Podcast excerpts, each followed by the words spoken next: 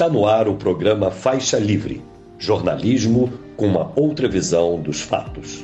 Olá, bom dia. Bom dia a você que nos acompanha nesta segunda-feira, 22 de maio do ano de 2023, iniciando a semana em mais uma edição do programa Faixa Livre.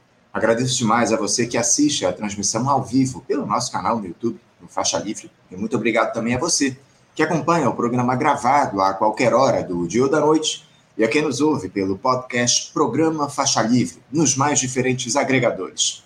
Lembrando sempre que o Faixa Livre é uma produção da jornalista Cláudia de Abreu, auxiliada por Érica Vieira e pela jornalista Ana Gouveia. De hoje falar aí sobre as movimentações no Congresso Nacional, um dos centros de tensionamento desse governo Lula.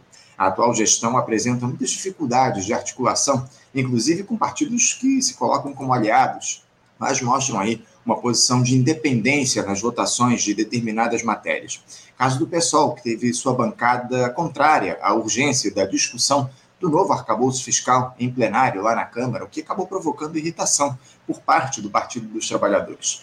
Fala-se até em não cumprimento de um acordo entre as legendas para apoio à candidatura de Guilherme Boulos, do PSOL, para a Prefeitura de São Paulo no ano que vem. Quem vai analisar esses desencontros entre os partidos, mas acima de tudo, as questões que envolvem o Congresso Nacional, como essa cassação do deputado Deltan Dallagnol, as CPIs que nós teremos lá na Câmara e no Senado ao longo desses próximos dias, dessas próximas semanas, será o deputado federal, pelo pessoal aqui do Rio de Janeiro, Tarcísio Mota. Na última quinta-feira, dia 18, foi lembrado o Dia Nacional da Luta Antimanicomial, com uma série de eventos pelo país exaltando a necessidade de se respeitar os usuários da rede de saúde mental e, acima de tudo, se eliminar o preconceito contra essas pessoas, com tratamentos humanizados, abandonando a existência de hospitais psiquiátricos, e trataremos desse tema importantíssimo com o produtor cultural e assessor da coordenação do Ponto de Cultura Loucura Suburbana, Richard Rissunski. Ele que vai falar também como o governo Lula tem lidado com essa questão após todos os retrocessos que tivemos durante os últimos quatro anos aqui no país. Entrevista imperdível, daqui a pouquinho. Bem como o papo que eu terei com o advogado Antônio Carlos de Almeida Castro, o Cacai, analisando também essa questão da impugnação da candidatura de Deltan Dallagnol, que consequentemente levou à cassação do mandato dele. Há muita polêmica, inclusive dentro da própria esquerda, em relação à legalidade da ação decidida por unanimidade pelo Tribunal Superior Eleitoral e o Cacai, que conhece como poucos aí as ilegalidades cometidas ao longo da Operação Lava Jato, da qual Deltan foi integrante, vai dar a opinião dele a respeito do tema. Algo importante aqui no programa de hoje. Para finalizar a edição aí desta segunda-feira, eu vou receber a liderança quilombola Antônia Cariongo. Ela vai comentar também mais uma polêmica. Aliás, polêmica é o que não falta aqui no programa de hoje. Dessa vez, o assunto será essa disputa entre a Petrobras e ambientalistas após a decisão do Ibama que proibiu a estatal de fazer testes em um bloco de petróleo na foz do rio Amazonas, no chamado Marco Equatorial. O Instituto alega os potenciais prejuízos ao meio ambiente, a extração do óleo naquela região, e Antônia vai nos dizer o que é que está em jogo nessa bola dividida que envolve ministros e preocupa o governo Lula. Ela também vai comentar o indiciamento do ex-presidente da FUNAI nos assassinatos do indigenista Bruno Pereira e do jornalista Dom Phillips. Você não perde por esperar assuntos candentes nessa entrevista com Antônio. Aliás, mais um programa imperdível.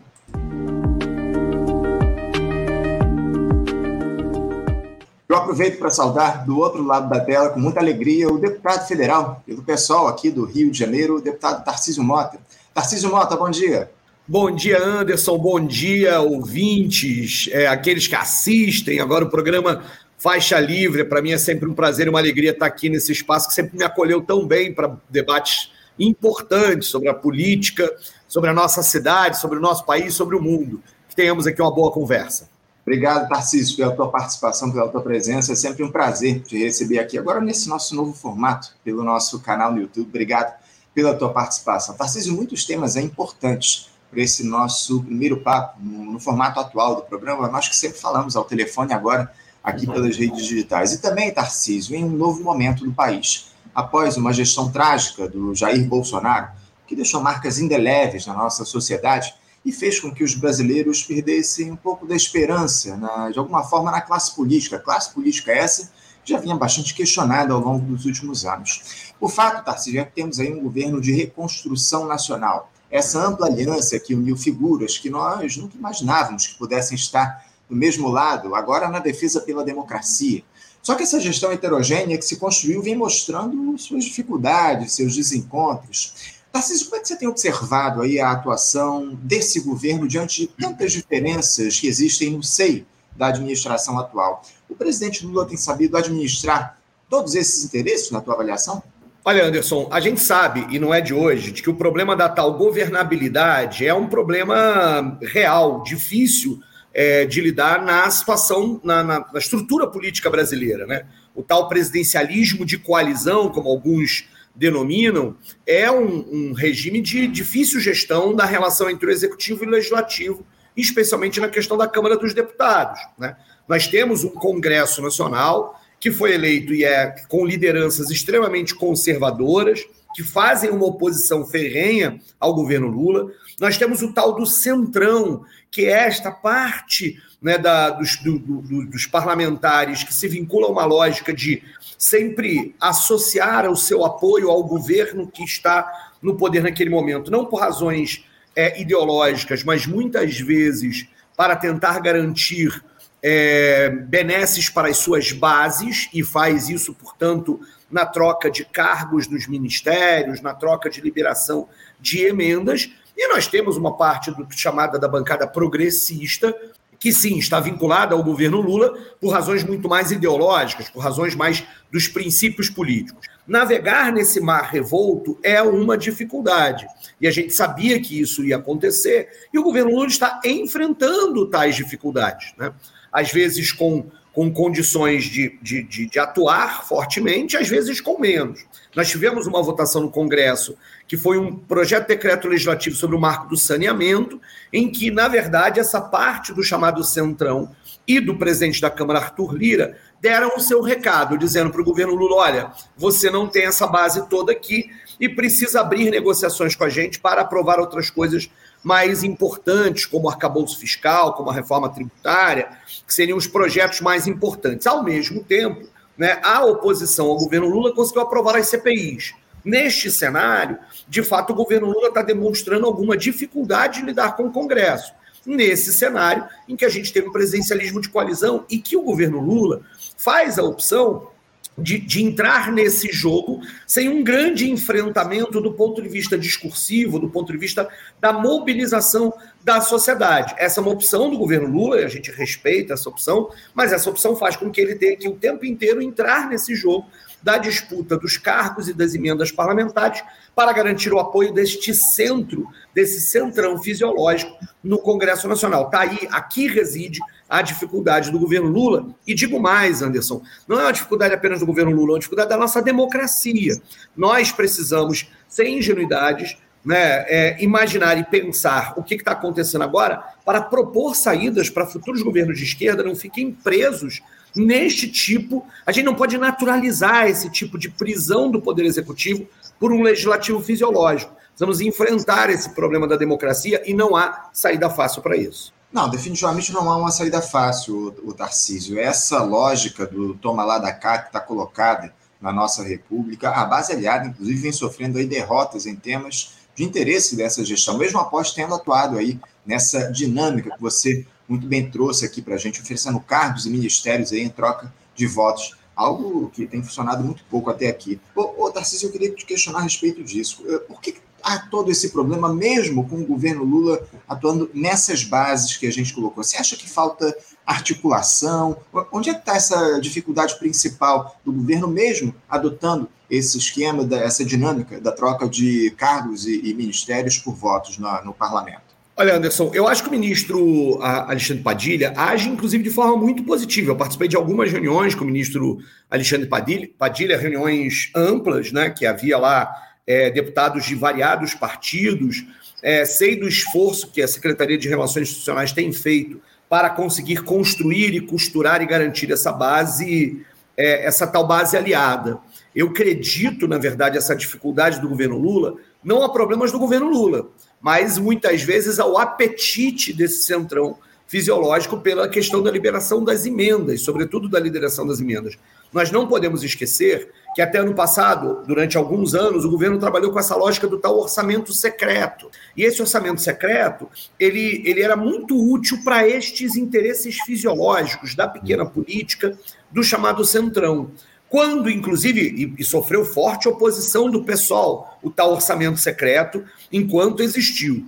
Quando o Supremo Tribunal Federal declara o orçamento secreto ilegal, e que bom que fez isso, né, este processo é, faz com que é, parte desse centrão mais fisiológico perca parte dos seus recursos que utilizavam para conseguir é, é, obras nas suas bases. Isso faz com que o apetite deles por outros caminhos é, seja muito forte. E nós estamos exatamente nesse momento de uma certa estabilização, porque esse centrão mais fisiológico está cobrando mais emendas, mais recursos, mais benesses do governo, e o governo tentando estabelecer até onde vai esse limite. Portanto, nós estamos ainda no início do governo. E este é um cenário, de fato, que está trazendo dificuldades, e repito, na minha opinião, muito mais pelo apetite desse, desse setor mais fisiológico da tal base aliada do que por uma certa incompetência, uma vontade do governo Lula. Na nossa opinião, na opinião do pessoal, inclusive, nós teríamos enfrentado isso ainda com mais força e provavelmente numa situação de crise ainda maior. Então, o governo Lula está tentando gerenciar uma crise que, na minha opinião, ela tem sua origem no fim do orçamento secreto que deveria nem ter existido, né? Nem ter existido. Contudo, o governo Lula vai continuar enfrentando esse tipo de dificuldade até chegar num patamar mais estável. Assim eu espero. Né? Eu torço muito para que o governo Lula dê certo, e o governo Lula dar certo para mim tem, e para nós do pessoal tem a ver com o cumprimento daquilo que estava prometendo na campanha. Né? Mais investimentos, salário mínimo, Bolsa Família, escola, na educação, saúde, toda uma lógica de políticas sociais que garantam direitos do povo brasileiro. Então, a nossa torcida é para que o governo Lula dê certo. Mas nós entendemos hoje que esse apetite do centrão fisiológico é um problema, na nossa opinião. É um problema para este processo e nós estamos no início do governo onde essa relação conflituosa segue ainda sem uma estabilidade. Daí a dificuldade do governo Lula junto à chamada base aliada.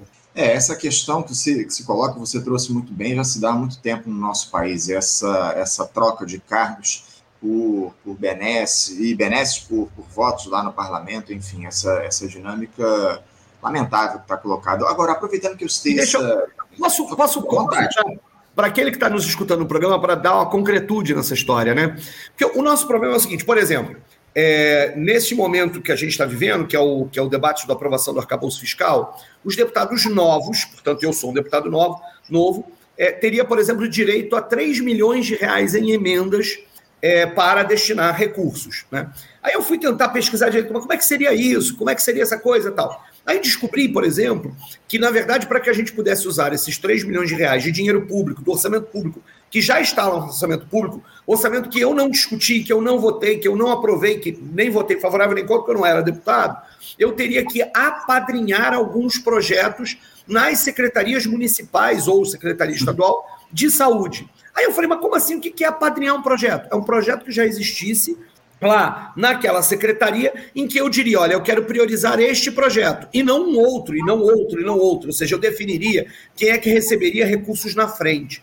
Na bancada do pessoal, nós fizemos o, debate sobre isso e dissemos que isso era muito ruim. Não é papel do deputado, no momento da execução do orçamento e não no momento do seu planejamento, definir prioridades orçamentárias num esquema que tem muito pouca transparência. Embora não seja um orçamento secreto, eu não tinha que pedir favor a ninguém, este poder de definir se, por exemplo, os 3 milhões de reais deveriam ser utilizados para comprar um equipamento para Miguel Couto para colocar numa, numa, numa, numa clínica da família na Zona Oeste, e depois eu estaria posando lá para inaugurar o, a, o equipamento que a minha emenda apadrinhada fez, é muito ruim, Anderson. É muito ruim, sem transparência, numa lógica que parece que é o deputado que está fazendo aquilo, que é o Poder Executivo que tem que fazer, numa lógica orçamentária da qual eu não participei. Mas é com esse tipo de recurso que a gente está falando que o governo tenta montar sua base. Né? Nós, do pessoal, resolvemos não usar essas emendas, mesmo sabendo que isso era um custo, até porque no final do ano nós teremos cerca de 30 milhões de reais do chamado orçamento impositivo, onde esses problemas de transparência ou de apadrinhamento não existirão e que a gente define como prioridade para o ano seguinte, mas nós decidimos não usar agora. Mas esse tipo de esquema que não é ilegal, quero repetir, não há corrupção, ou seja, esse dinheiro não vem para o meu bolso, é destinação orçamentária, não tem nenhum problema aqui do ponto de vista da legalidade. Ele é ruim do ponto de vista daquilo que nós definimos ser planejamento orçamentário e do papel do legislativo ao organizar, planejar e votar orçamento não da definição de destinação de prioridades quando o orçamento já está em execução.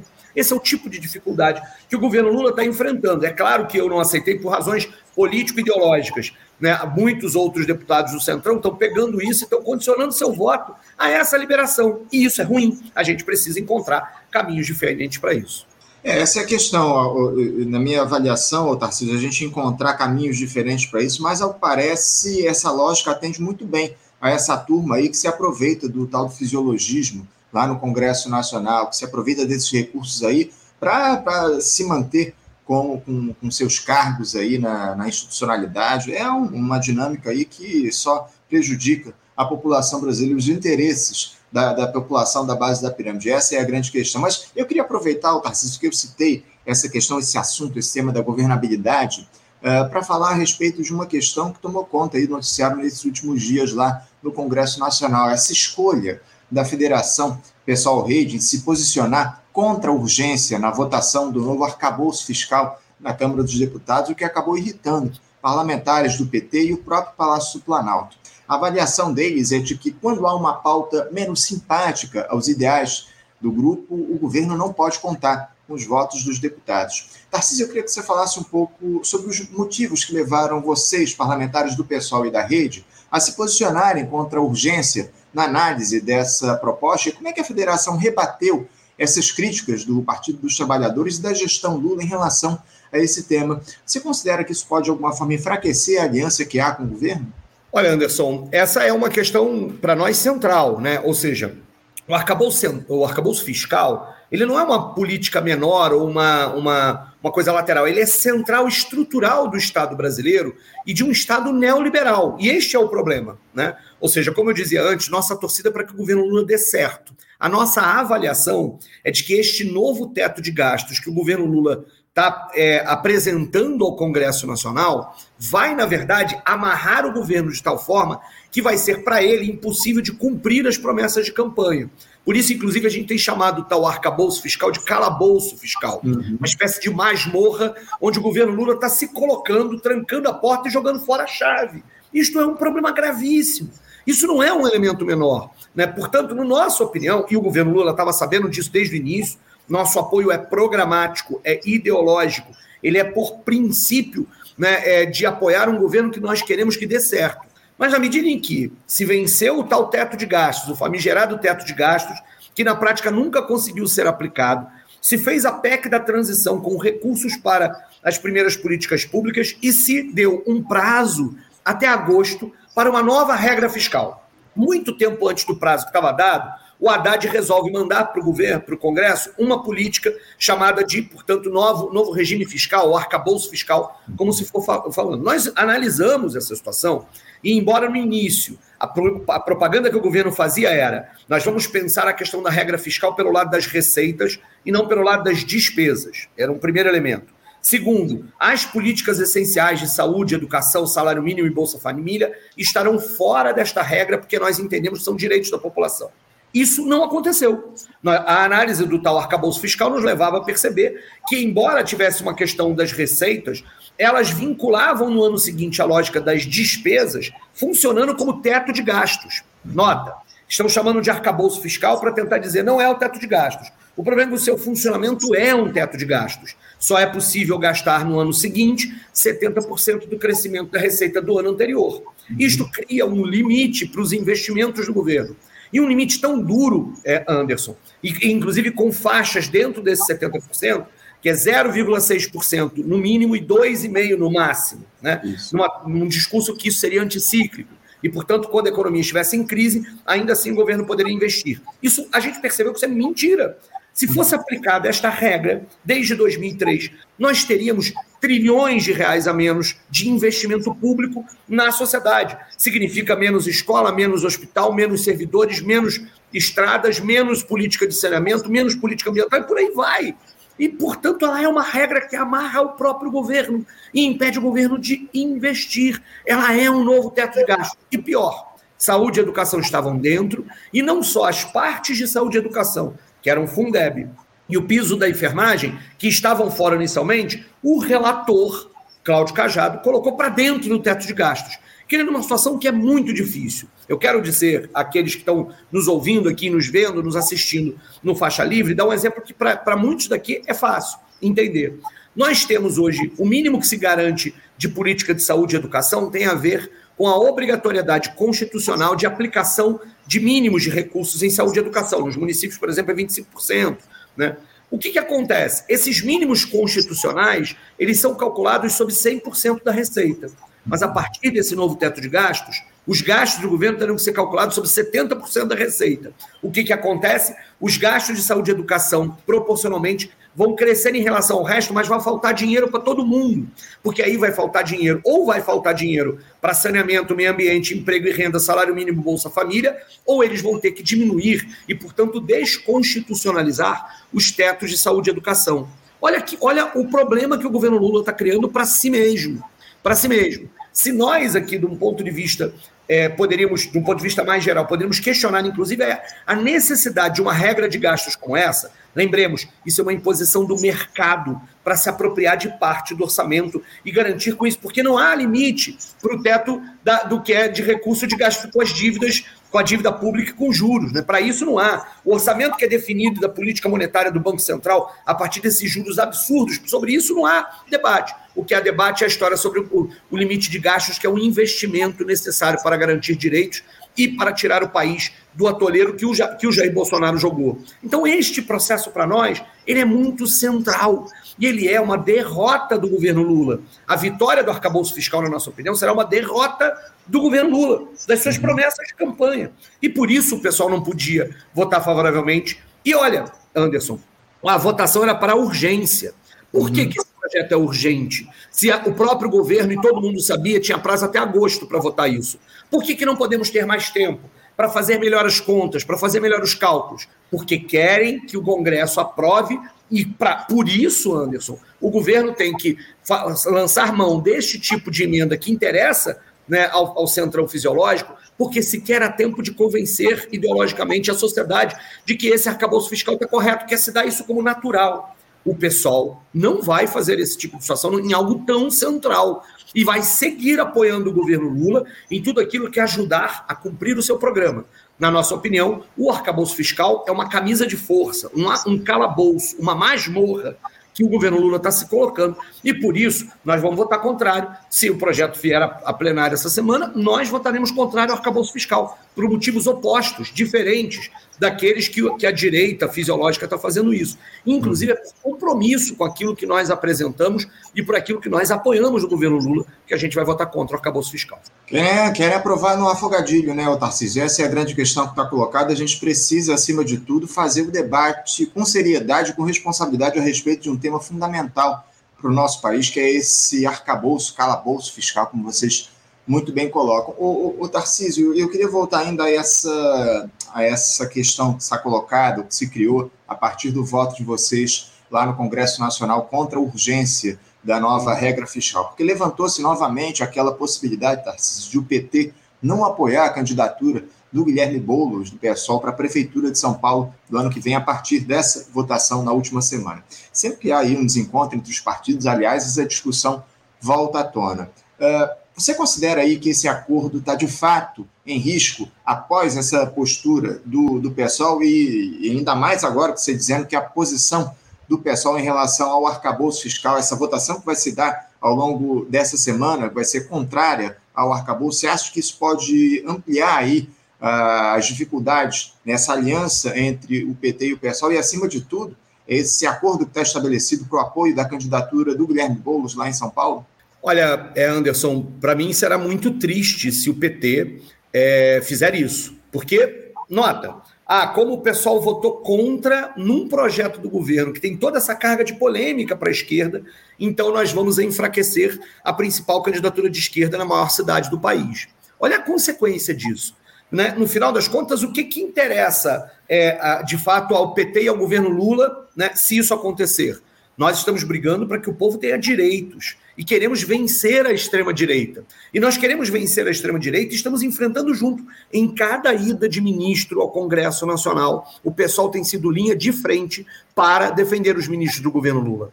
Em cada momento que o governo Lula precisa de defesa contra a extrema-direita, estamos nós lá. Desde, inclusive, do golpe contra a Dilma, estivemos na linha de frente. E aí, agora, por causa disso, na verdade, Anderson, isso seria muita mesquinharia por parte do PT se fizesse isso desse jeito. Nossa proposta de aliança, tanto em São Paulo como em qualquer outro lugar, ela se dá em termos programáticos, qual é o programa, e se dá em termos de avaliação de possibilidades eleitorais. Aí você imagina agora, aqui no Rio de Janeiro, a nossa cidade, né, Anderson? O PT apoia o governo Eduardo Paes, que eu sou ferrenho opositor. Aí, por causa disso, então, eu vou começar a votar em Brasília contra as medidas progressivas do governo Lula? misturando as coisas, chantageando, porque isso vira uma chantagem. Uhum. Nós temos em São Paulo o principal candidato, aquele que lidera as pesquisas. Nós estamos dispostos a conversar e a construir um programa com os partidos que vierem apoiar a, a aliança em torno do Guilherme Boulos. Construir um programa para a cidade de São Paulo. E é isso, e aqui nessas bases, que o PT tem que se perguntar se vai lançar uma candidatura para dividir os votos e para brigar contra o, o, a candidatura do Guilherme Boulos, que é a, a candidatura mais forte da esquerda do campo progressista em São Paulo, ou não. E aí é essa questão, dando chance para que um segundo turno em São Paulo aconteça entre o bolsonarismo e o ex-tucanato. É, é essa a questão que está colocada. Então, eu espero que isso seja apenas uma forma de pressão que parte né, é, é, do, do, PT está usando para tentar deslocar a bancada do pessoal. Eu espero que seja só isso. Mesmo isso, na minha opinião, está errado.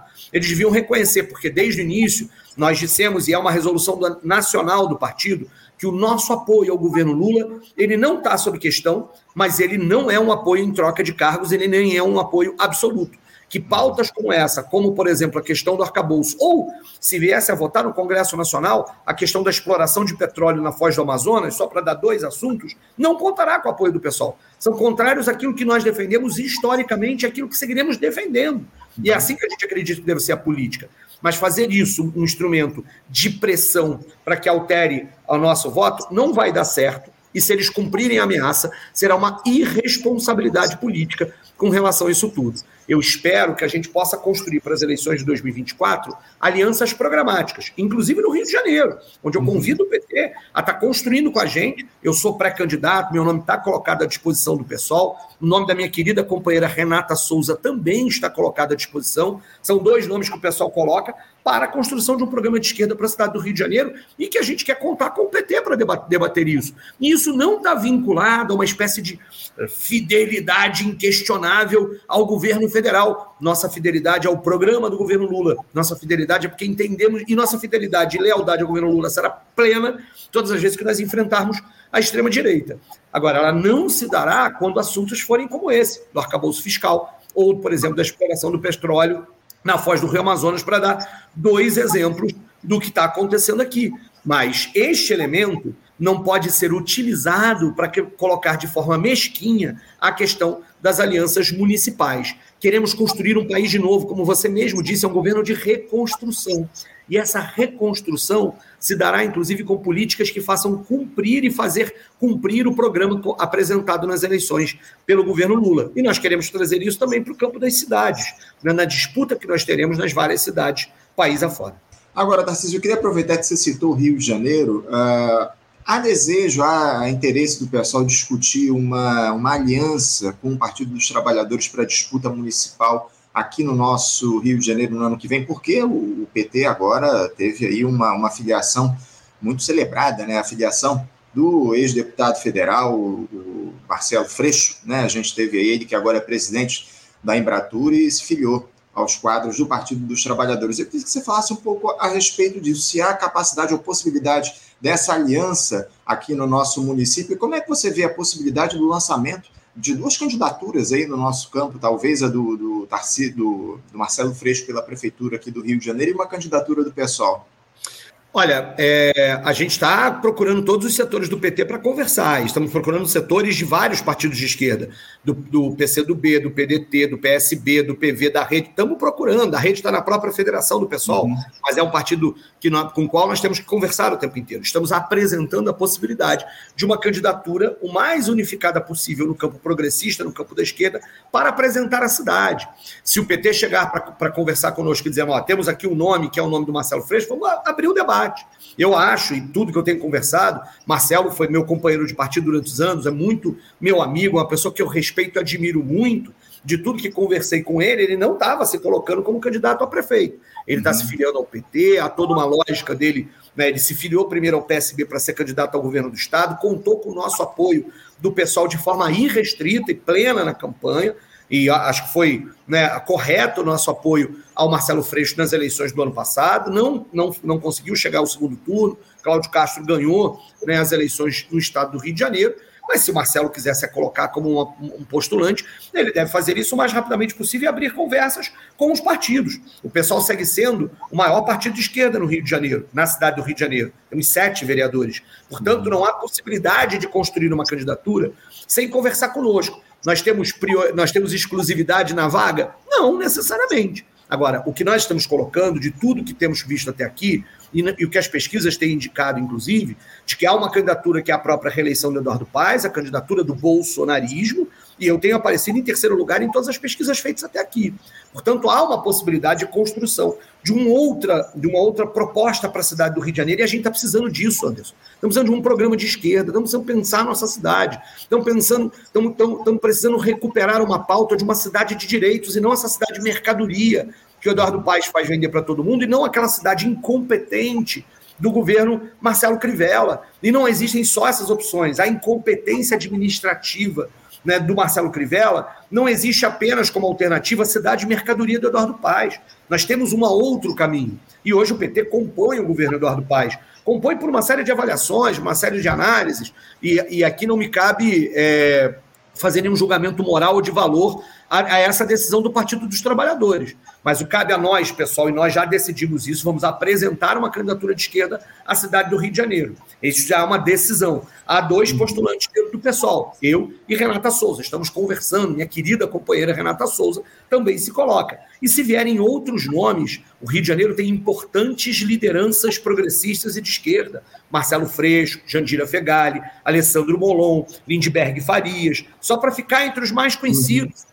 Nós todos precisamos conversar e chegar a um acordo, uma lógica de qual é o projeto que nós temos para a cidade. Se isso vai resultar numa candidatura unificada no ano que vem, é cedo ainda, mas nós queremos apresentar. Assim como Guilherme Boulos se apresenta em São Paulo e faz o debate de cidade, o pessoal uhum. fará o debate de cidade no Rio de Janeiro e seguirá fazendo. Renata está circulando a cidade, o partido, o pessoal vai circular a cidade também fazendo debate, estamos fazendo conversas sobre isso e estamos abertos a dialogar e a entender que, embora não tenhamos a exclusividade da indicação do cargo majoritário de prefeito, o pessoal é, na cidade do Rio de Janeiro, aquele que tem tido os melhores resultados nos últimos anos e, portanto, ninguém pode tirar esta lógica dos últimos anos do nosso papel importante na cidade para apresentar uma candidatura de esquerda. Não, muito bem lembrado por você essa aliança aí atual. Só para lembrar, o Alexandre está tá apresentando aqui, a, a, a, lembrando da Marta Rocha. Sim, queremos conversar uhum. com Marta Rocha.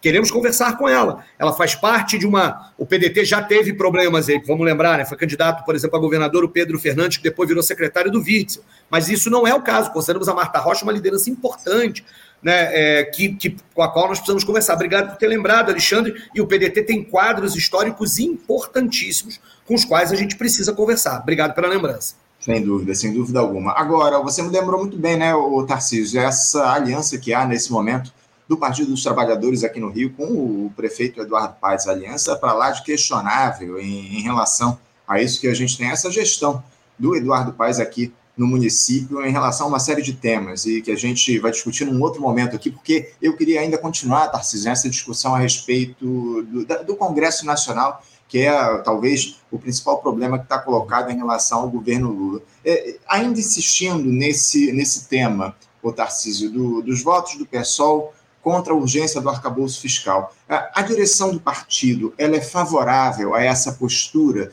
dos deputados em votar contra os interesses do governo Lula, ou Tarcísio? Como é que anda esse diálogo da bancada com a direção do PSOL? E, e, você acredita que há um abalo nessa relação do Diretório Nacional do Partido com os titulares dos mandatos? Não, nesse caso não há nenhuma, nenhuma crise. Nós fizemos um, um Diretório Nacional do partido, eu estava presente nesse Diretório Nacional, fiz inclusive uma defesa sobre esse posicionamento que nós tomamos depois como bancada. Foi aprovado no Diretório Nacional um posicionamento crítico ao arcabouço fiscal. Né? Então, há uma nota do pessoal da direção nacional né? E, portanto, nem foi uma reunião da executiva, mas do diretório, que é a nossa instância mais ampla de deliberação cotidiana, né? só abaixo do Congresso do partido, que acontece a cada dois anos. O Diretório Nacional, portanto, firma uma posição crítica ao arcabouço fiscal. Nós formamos essa posição ainda sem ter o texto né, firmado, mas apenas aquilo que estava sendo indicado em entrevistas pelo próprio ministro Haddad, aquilo que estava apontando, portanto, era um posicionamento crítico mas como nós ainda não tínhamos o texto, nós não podíamos cravar e não decidimos o voto ali naquele momento.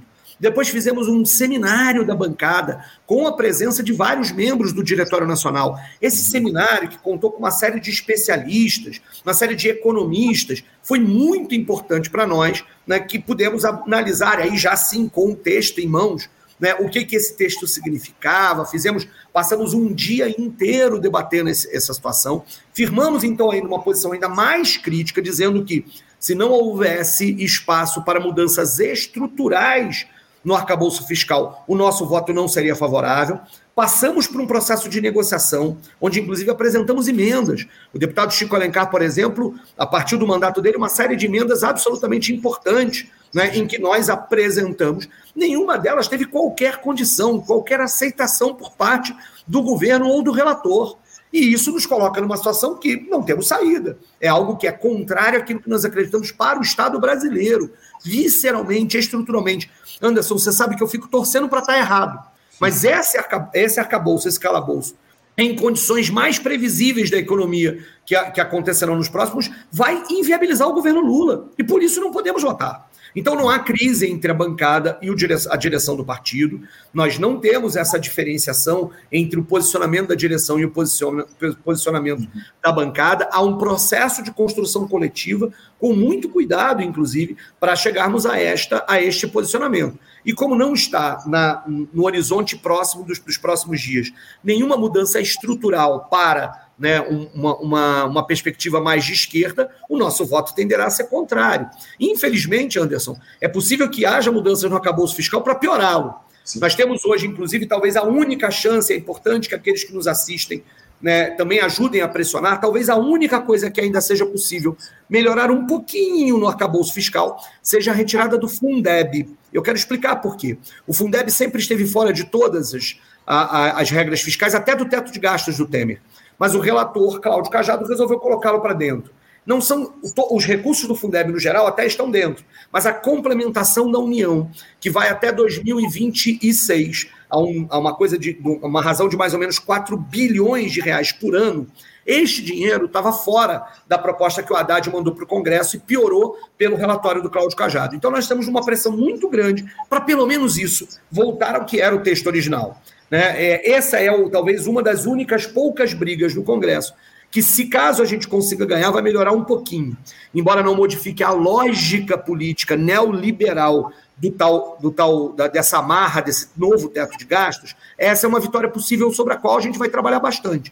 Mas não há outra vitória possível no horizonte, e, portanto, neste cenário, nós, do pessoal, votaremos contrário de forma unificada. Não há divergência entre nós no, no atual momento, nem entre a direção nacional, nem na bancada. Nos seus mais diferentes matizes e correntes, estamos todos unificados nessa situação. E não só o pessoal. O Túlio Gadelha, que é o nosso deputado federal, né, tem a Marina Silva é, é ministra, está, portanto, né, exercendo o cargo de ministra, mas nós temos ainda o deputado federal Túlio Gadelha, também votou conosco e certamente votará contra o arcabouço fiscal. Tarcísio, é, eu ainda tenho duas questões rápidas para tratar com você aqui da, na, no programa, mas são questões fundamentais para a gente. Primeiro, como é que a Câmara dos Deputados, Tarcísio, recebeu essa notícia aí da cassação da candidatura do deputado Deltan Dallagnol, do Podemos, do Paraná, depois de o Tribunal Superior Eleitoral entender por unanimidade que ele tentou se candidatar ao cargo de deputado para fugir de uma eventual punição do Conselho Nacional do Ministério Público, que poderia lhe render um processo administrativo disciplinar e torná-lo inelegível. Vai lembrar que o ex-procurador da Lava Jato, a Força Tarefa, ele responde a 15 processos administrativos lá no MPF. O entendimento majoritário entre os parlamentares, os Tarcísio, é de que essa punição do TSS deu de maneira justa. Como é que você avalia essa questão que tem provocado polêmica dentro da própria esquerda? Então, é, eu, eu imaginava, Anderson, que eu nunca, que eu nunca veria que, que a, a grande, aquele grande fato que escancarava a seletividade e a falta de parcialidade da Operação Lava Jato teria sido aquele, aquele processo do Sérgio Moro, né? De ter uhum. virado ministro, apoiado o Bolsonaro, aí depois desfaz, né? renuncia o ministro, volta a apoiar o Bolsonaro, vira. Falei, gente, ali estava claro, estava evidente, estava escancarado o que era o projeto político da Lava Jato: impedir Lula de ser presidente da República e contribuir para uma guinada à direita para o, para o país. Acontece que o Deltan Dallagnol conseguiu surpreender e ser ainda pior. Né? Ou seja, nós temos uma situação que é um procurador com a importância que tinha naquele momento a Operação Lava Jato, ninguém vai perceber que a Operação Lava Jato se tornou uma questão nacional. Estou dizendo se estava certa ou estava errada, estava errada, mas tinha uma importância. Um procurador deste quilate que manipulou o processo em conluio com o próprio juiz, que fez o que fez, que foi denunciado por todas aquelas mensagens da Vaza Jato, e por conta disso deveria responder por todos os malfeitos e malversações na sua atuação como procurador, resolve antecipar a sua des des desincompatibilização do cargo de procurador para concorrer às eleições, com, porque desta forma, ao antecipar a sua desincompatibilização, a sua exoneração, neste caso tem que ser exoneração, ao antecipar a exoneração, ele fugiria dos processos que estavam já, dos procedimentos sobre os quais ele já estava respondendo. Isso se chama fraude e fraude tem que ser questionada pelo próprio Tribunal Superior Eleitoral. E o Tribunal Superior Eleitoral usou para questionar essa fraude, é que é imoral, que é imoral, mas se tornou ilegal pela lei da ficha limpa.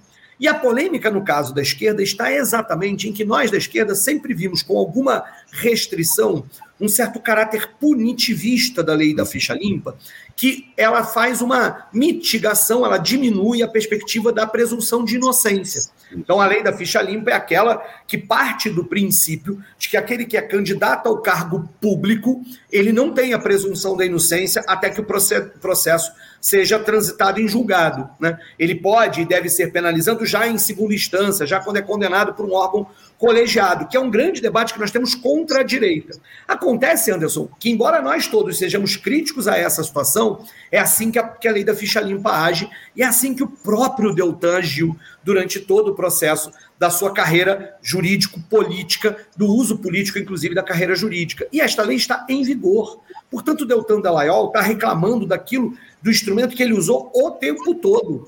E é nítido que o processo que ele fez foi um processo de fraude. Ele é fraudulento. E aí, portanto, a justiça resolveu caçá-lo. A sua pergunta sobre como é que os deputados viram, existe, é claro, na, na Câmara dos, dos Deputados, né? uma, um, uma maioria, inclusive, que de um lado, uma parcela deles está vinculada ideologicamente ao Deltan, ao bolsonarismo, ao lavajatismo, que vai defendê-lo até o fim, vai defender o processo até o fim, e uma outra parcela que está preocupada muito mais com os seus próprios mandatos, né? num sentido corporativo, de tentar impedir que a justiça tenha a última palavra, de trazer para a Câmara a decisão final.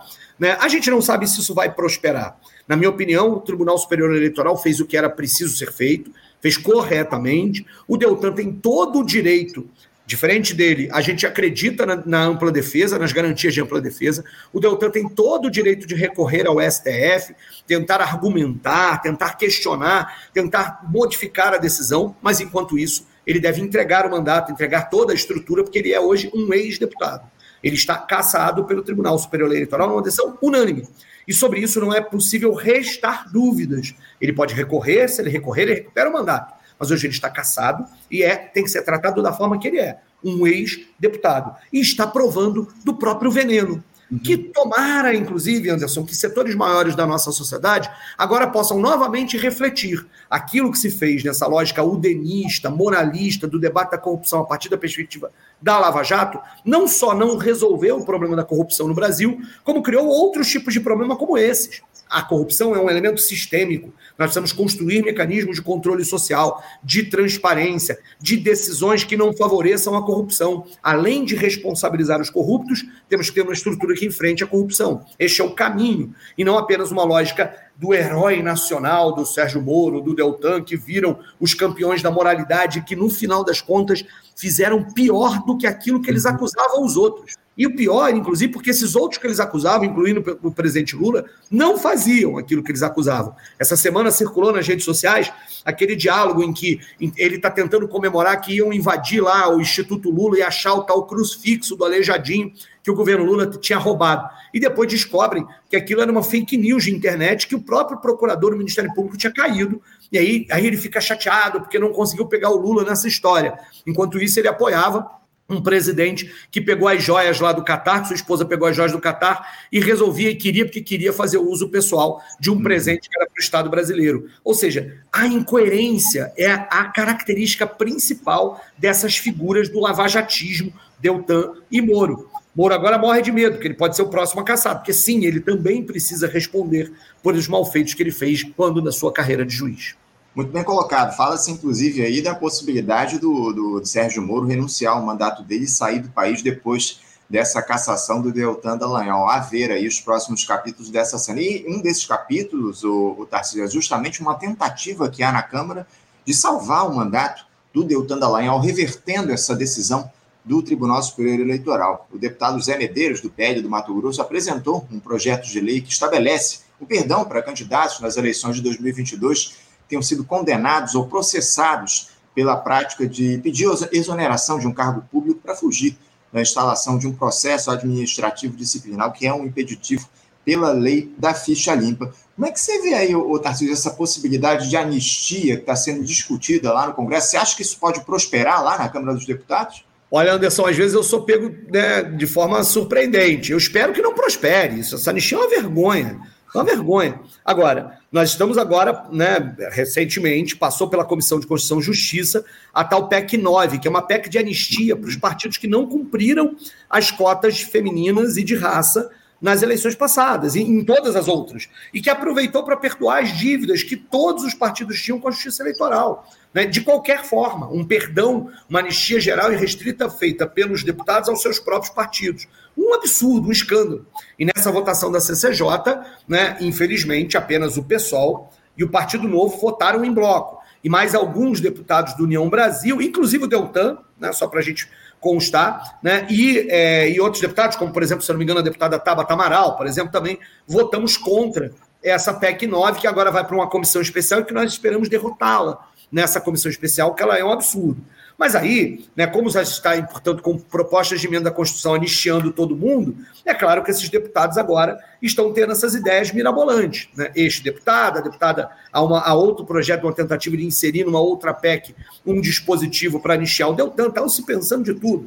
Né? O próprio Deltan e setores querem que, o, que a Câmara vote a, a, a cassação do mandato do Deltan ou não, como é comum no caso, em determinados casos, mas nota, no, nesse caso do Deltan, não se está caçando o mandato por algo que ele fez no mandato, portanto, por algum tipo de ato que ele tenha cometido enquanto deputado federal. Está se caçando o registro da candidatura dele. Portanto, a candidatura dele foi ilegal. E aí, se tem um elemento de crítica que eu acho correto naqueles que estão defendendo o Deltan, é o elemento de crítica da morosidade da justiça. Né? É muito ruim que, no final das contas, o TSE tenha conseguido julgar o caso do Deltan só depois de cinco meses dele já sendo deputado. O ideal é que esse tipo de processo tivesse sido julgado ainda antes do dia das eleições, para que o eleitor não se sinta enganado em votar uma candidatura que está lá colocada e que depois era ilegal. Agora, na minha opinião, não pode haver salvação, anistia por parte do Congresso Nacional para Deltan Dallagnol. Ele está caçado, pode recorrer ao STF.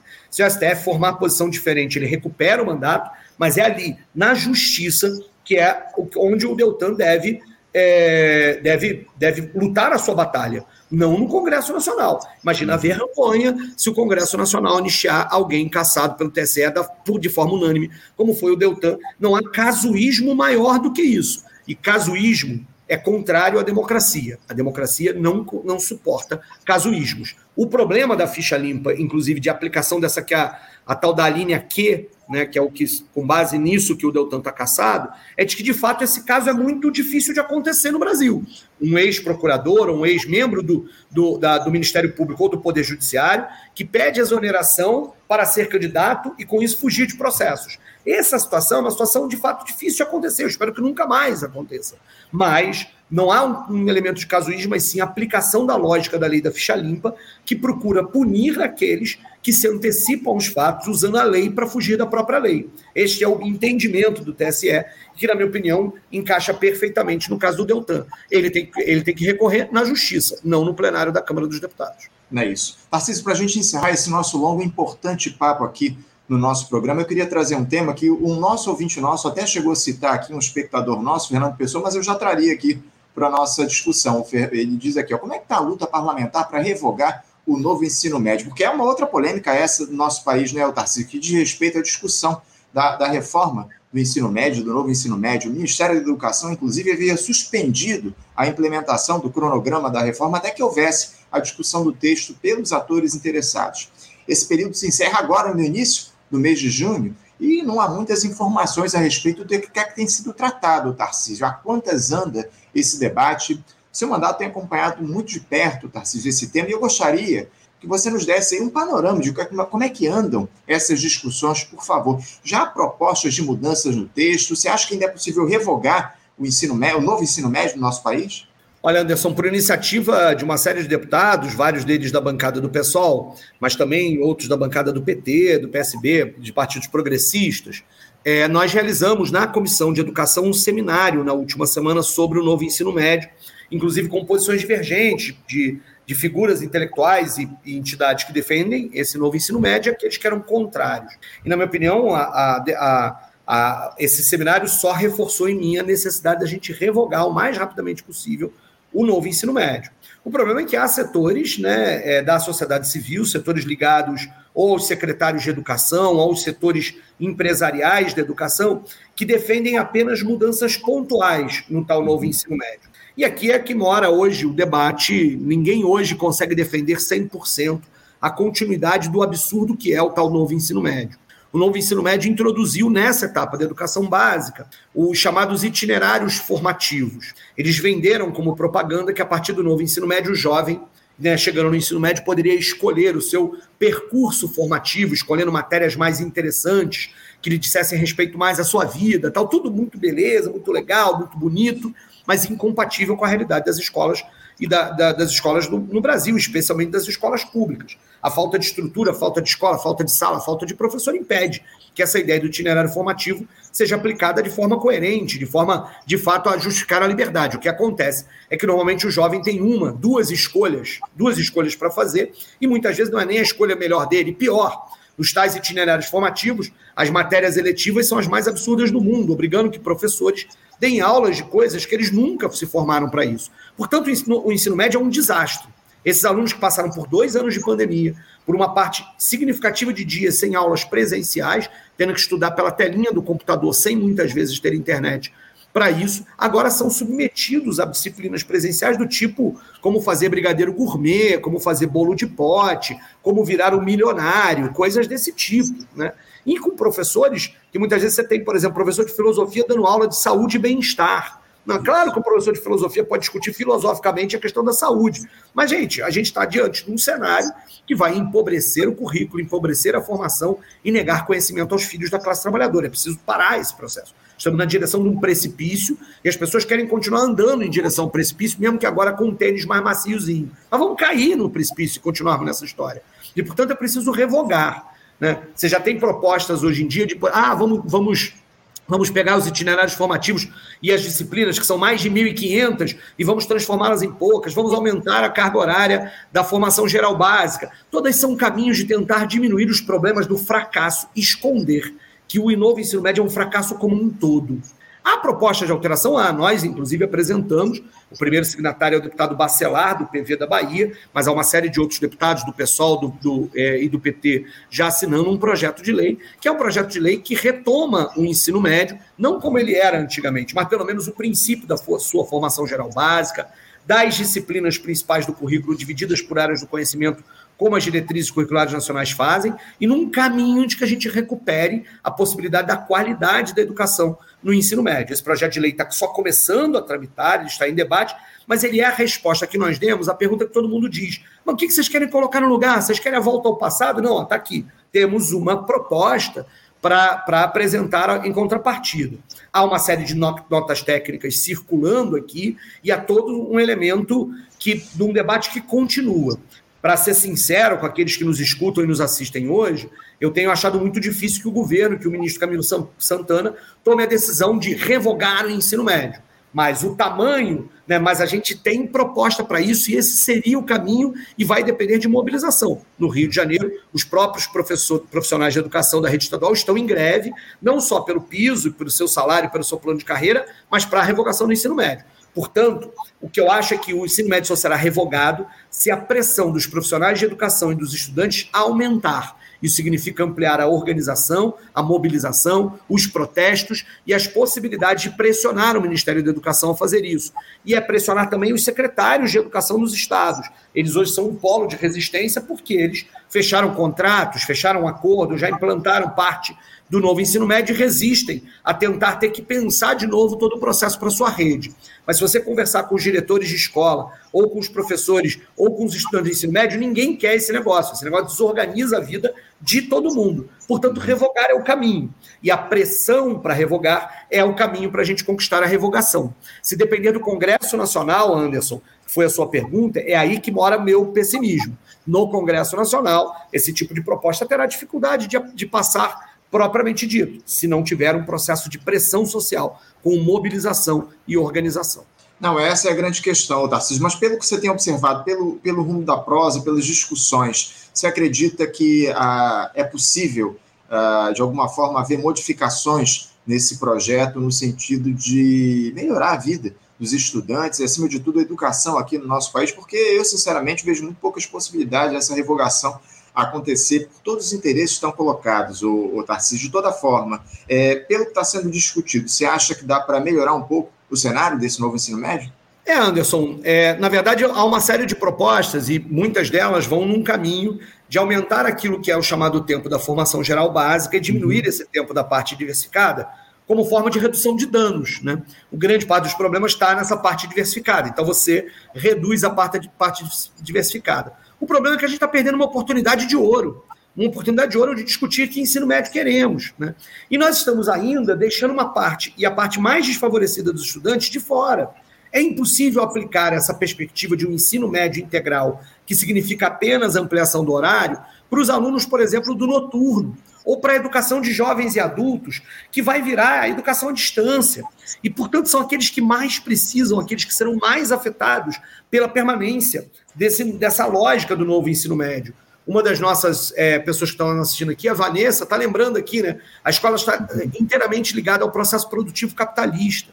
Né? A, a perspectiva da quantidade de, de disciplinas que são, estão sob o guarda-chuva chamado projeto de vida, que no final das contas é a lógica do empreendedorismo, é uma perspectiva de que o aluno tem que se virar por si mesmo, de um individualismo capitalista, que perde a possibilidade que o ensino médio seja um lugar onde o estudante esteja ligado no mundo como ele é e no mundo como ele precisa ser, numa lógica de saídas coletivas, de construção de novas sociabilidades, de construção de, de a construção do saber acumulado pela humanidade, num processo de, de avanço da emancipação e da consciência. Nós estamos perdendo essa oportunidade. Estamos com um governo de esquerda, um governo que ama Paulo Freire, fazendo um negócio tão pouco freiriano, na minha opinião. Tão antítese daquilo que Paulo Freire pensava numa educação bancária tosca, né, é, é, pintada de modernidade, pintada de uma modernidade que ela não é. Então, é, do ponto de vista, há uma série de propostas que significarão melhoras. Mas e o sentido geral da proposta? Esse a gente vai conseguir derrotar? A gente vai conseguir recuperar o protagonismo do debate educacional? Ou continuaremos com esse protagonismo sendo dado a, a entidades empresariais né, da educação que estão interessadas em lucrar com a educação. Nós conseguiremos recuperar o protagonismo do debate educacional ou continuaremos sendo seduzidos por essas propostas que parecem modernas, que fazem a lógica do como se o empreendedorismo fosse a grande coisa que pudesse ensinar aos nossos jovens hoje de um antes de um mundo precarizado e com tão pouca empregabilidade. E esse é o problema. Nós temos o ensino médio que está sendo estruturado para adaptar as pessoas para as injustiças do mundo. E não né, fazendo com que esse espaço seja um espaço de conquista de consciência para mudar esse mundo injusto. Isso é uma diferença brutal. E a gente vai continuar domesticando e amestrando a nossa juventude, que vai continuar se revoltando e não gostando desse ensino médio, que tem pouca coisa a ver com a sua própria vida mesmo. E aí dizem, não, o problema são as disciplinas tradicionais, os professores tradicionais, então vamos ensiná-los a fazer bolo de pote. E aí é nisso, reduzimos a perspectiva da, da educação a tal mesquinharia. Então, há propostas que vão diminuir os danos, sim, ah, e elas são muitas. E provavelmente algumas delas vão passar. Mas nós precisamos mobilizar os setores para revogar completamente e recuperar um mínimo de protagonismo no debate educacional. Infelizmente, é uma lógica que coloca como prioridade os interesses do andar de cima, é o que a gente tem observado já há muito tempo aqui no nosso país. Deputado Tarcísio Mota, é sempre uma alegria conversar com você aqui no nosso programa, que é muito obrigado por nos dar essa honra desse papo aqui, abrindo a semana de entrevistas do nosso Faixa Livre, e a gente certamente vai ter outras oportunidades para dialogar a respeito de toda essa, essa dinâmica que está colocada de um governo de ampla aliança, as dificuldades que ele enfrenta ao longo desse período aqui no nosso país. Tarcísio, muito obrigado mais uma vez e uma boa sorte, um bom trabalho para você aí na Câmara dos Deputados, Tarcísio. Eu é que agradeço, Anderson, por toda a acolhida que eu sempre tenho aqui no Faixa Livre. Um grande abraço a todos aqueles que nos assistiram ou estão nos ouvindo aí nos podcasts. E sigam o Faixa Livre, divulguem. É importante a gente divulgar a mídia de esquerda, a mídia alternativa nesse, em todo esse processo. Um grande abraço, pessoal. Até a próxima. Obrigado, Tarcísio. Um abraço para você. Obrigado pelas palavras. Até a próxima. Conversamos aqui com o deputado federal Tarcísio Mota, deputado federal pelo PSOL aqui do Rio de Janeiro, que já conversa com a gente há bastante tempo no nosso Faixa Livre, nos deu a honra desse importante papo aqui no nosso programa a respeito dessas questões que estão colocadas em relação ao Congresso Nacional, enfim, muito importante esse papo com o Tarcísio.